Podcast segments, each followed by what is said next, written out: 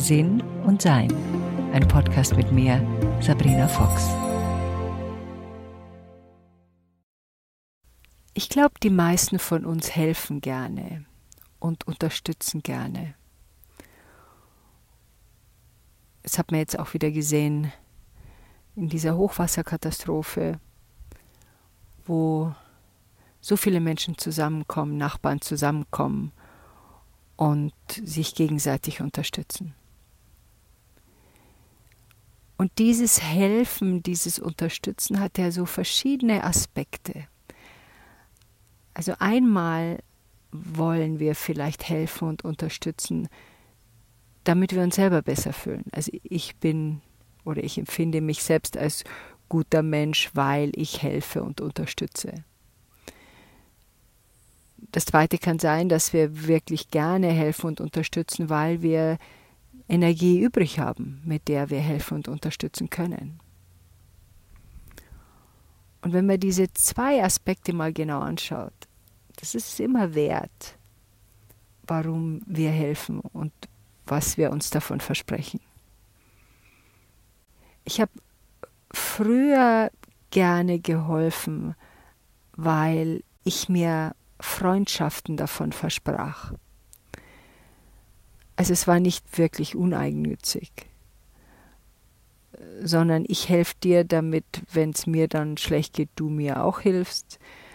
Das hatte zur Folge, dass ich sehr oft geholfen habe, obwohl ich es eigentlich nicht wollte, also sehr oft bei was zugesagt habe, sehr oft gesagt habe, ja, das mache ich doch gerne, obwohl ich es ehrlich gesagt nicht gerne getan habe.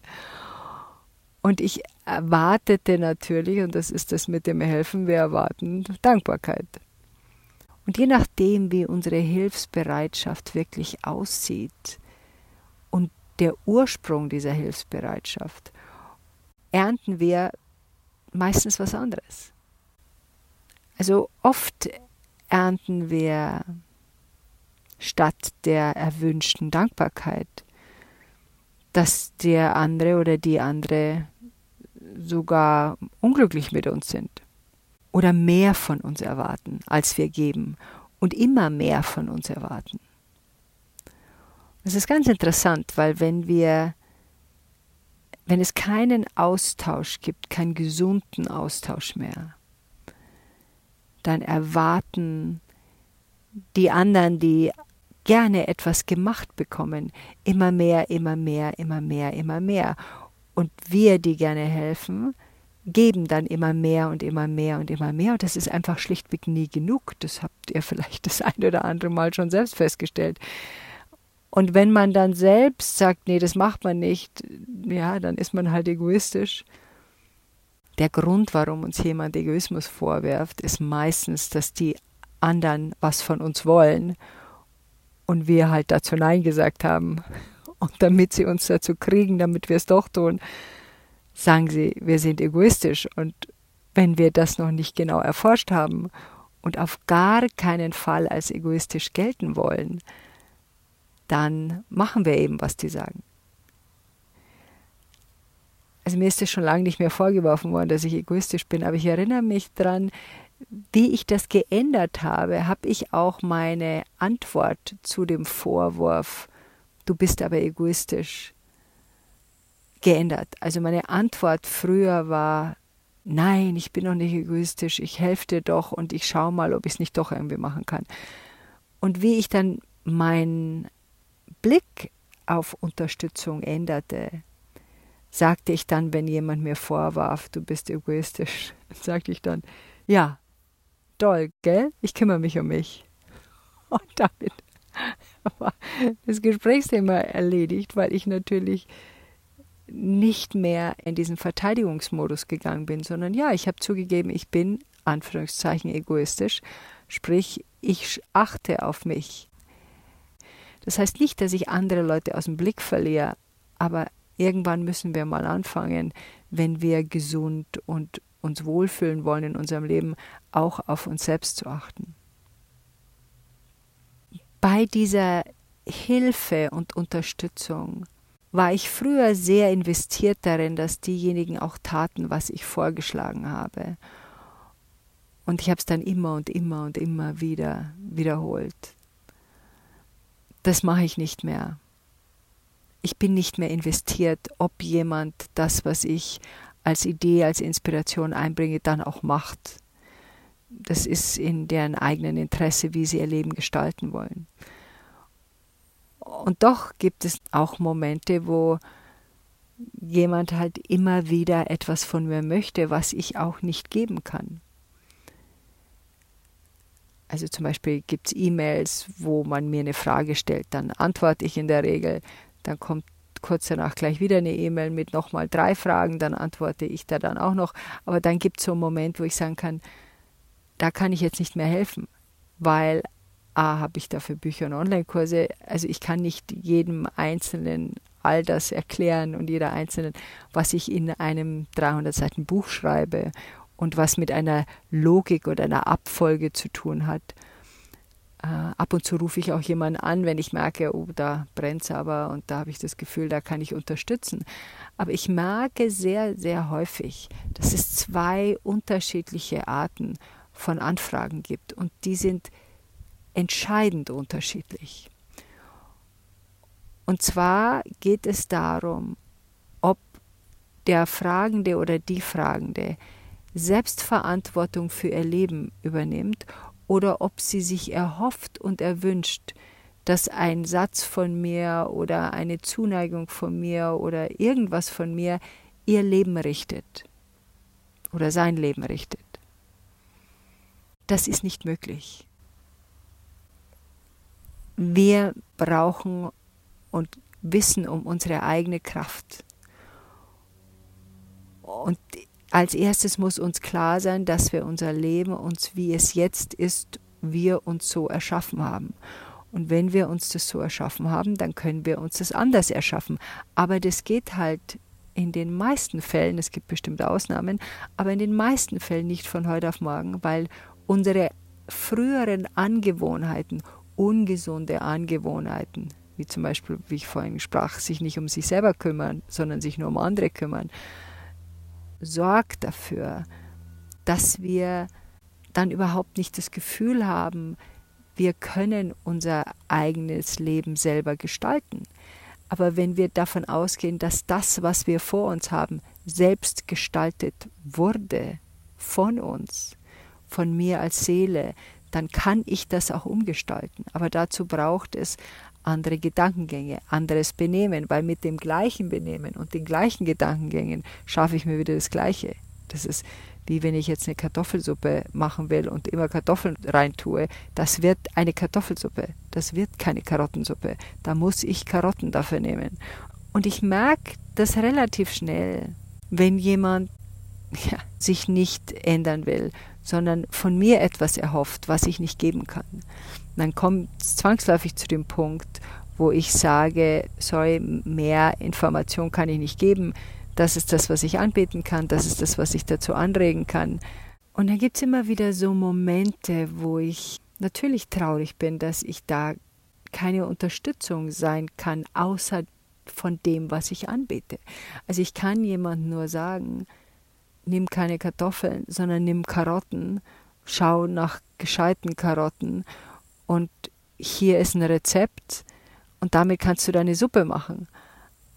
Oder nimm dir ein anderes Rezept, nimm dir irgendein Rezept, aber mach eine Karottensuppe draus. Aber wenn jemand von mir will, dass ich diese Karottensuppe für sie mache, die Karotten kaufe, die Karotten schneide, die in ihre Küche komme, die Karottensuppe zubereite, auf deren Teller lege, mit sie auch noch füttere damit, dann ist unter Garantie folgendes, was passieren wird, sie wird er nicht schmecken.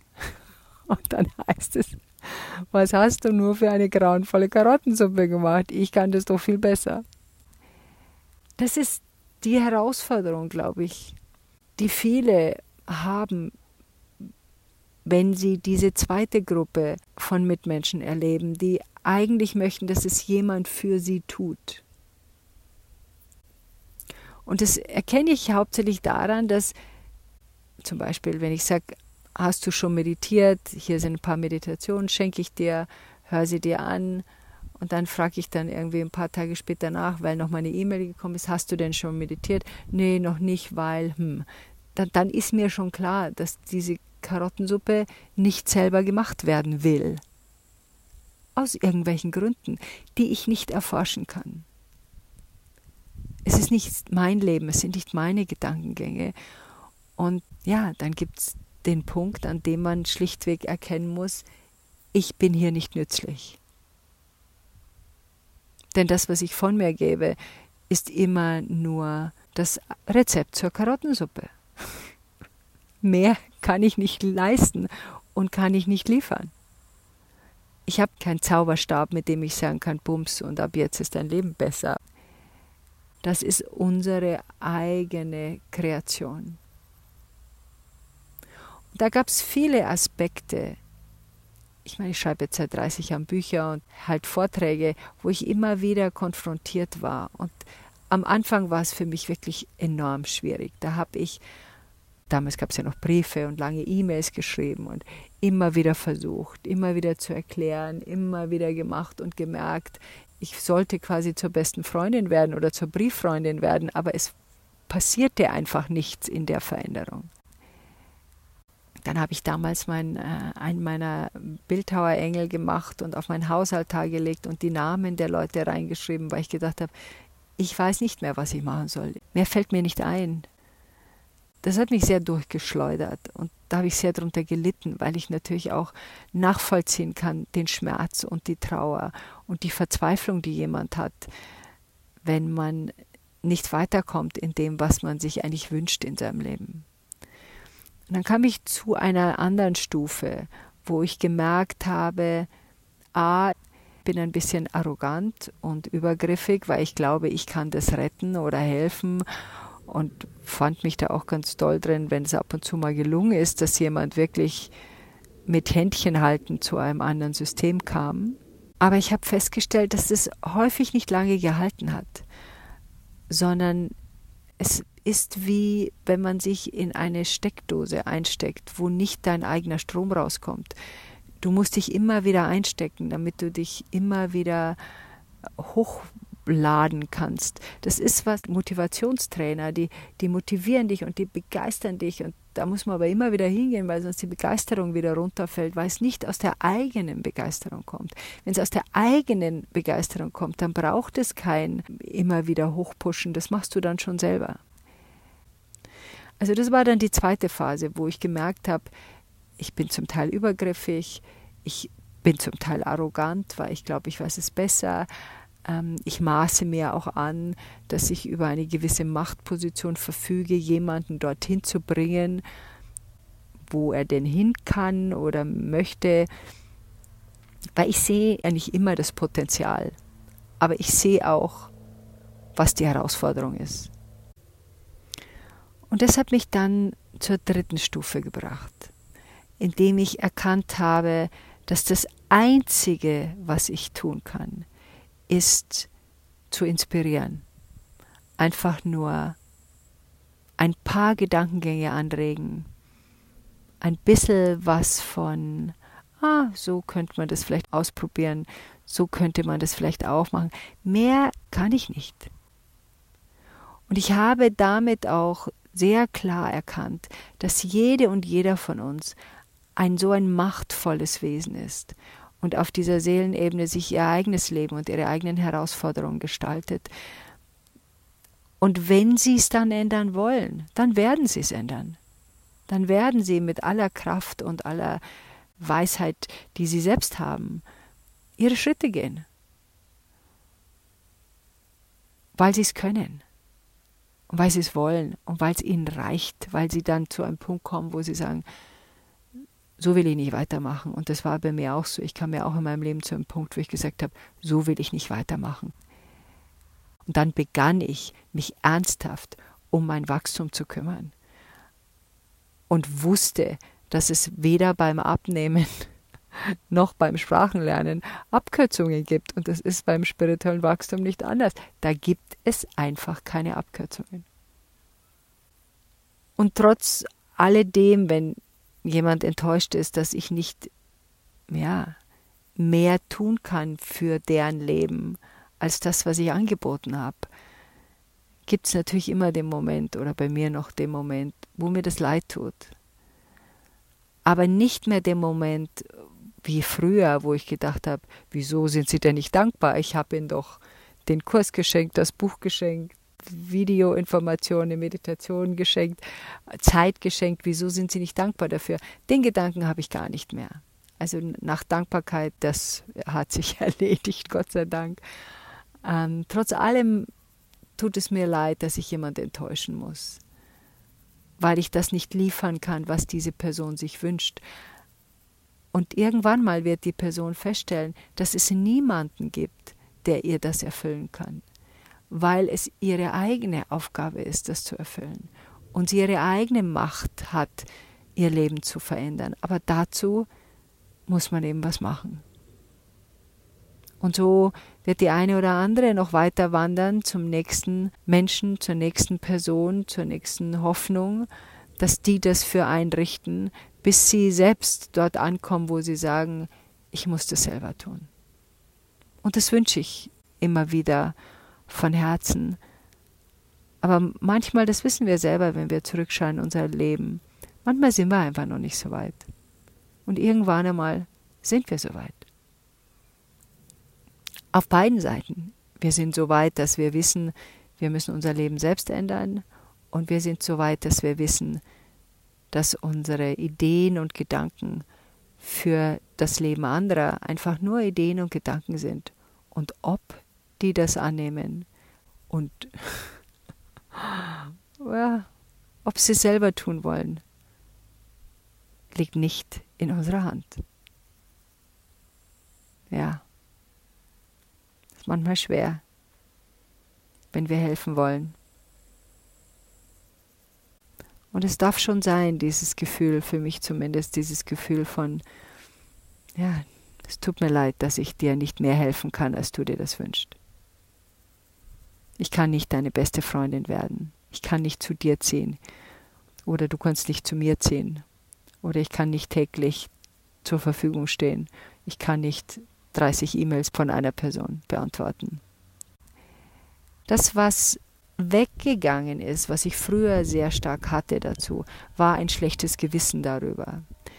Immer noch das Gefühl zu haben, hättest du vielleicht noch was anderes sagen können, dann hätte sie das kapiert oder sie braucht dich doch so dringend, dann mach doch, weil ich aus dieser 30-jährigen Erfahrung, wo ich es immer wieder probiert habe, immer wieder gemacht habe, immer wieder festgestellt habe, dass das so nicht funktioniert.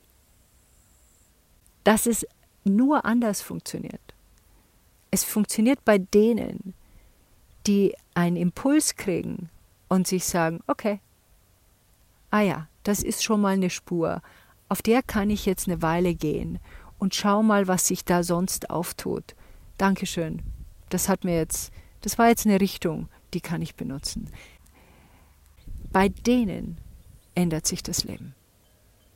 Bei den anderen, die in der Kreuzung stehen und jeden, der vorbeikommt, fragen, kannst du mit mir das Stück gehen? Kannst du bitte mir, mir zeigen, welche Richtung das geht? Und wenn derjenige die Richtung zeigt oder diejenige die Richtung zeigt, die immer wieder zurückkommen und fragen, ist das auch die richtige Richtung? Kannst du nicht mal kommen? Guck doch mal, da ist doch ein Stein. Darf ich denn da drüber gehen? Das wird schwierig mit der Richtungsänderung. Und wenn wir sehen, dass jede von uns dieses Potenzial hat und diese Kraft hat, geben wir, was wir geben können, was wir mit Freude geben können. Und der Rest liegt an den anderen. Nicht unsere Aufgabe, nicht unser Job, nicht unser Leben. Trotz allem können wir allen das Beste wünschen. Enjoy life. Weitere Informationen über Sabrina, ihre Bücher und Online-Kurse findest du auf sabrinafox.com und sinnsucher.de.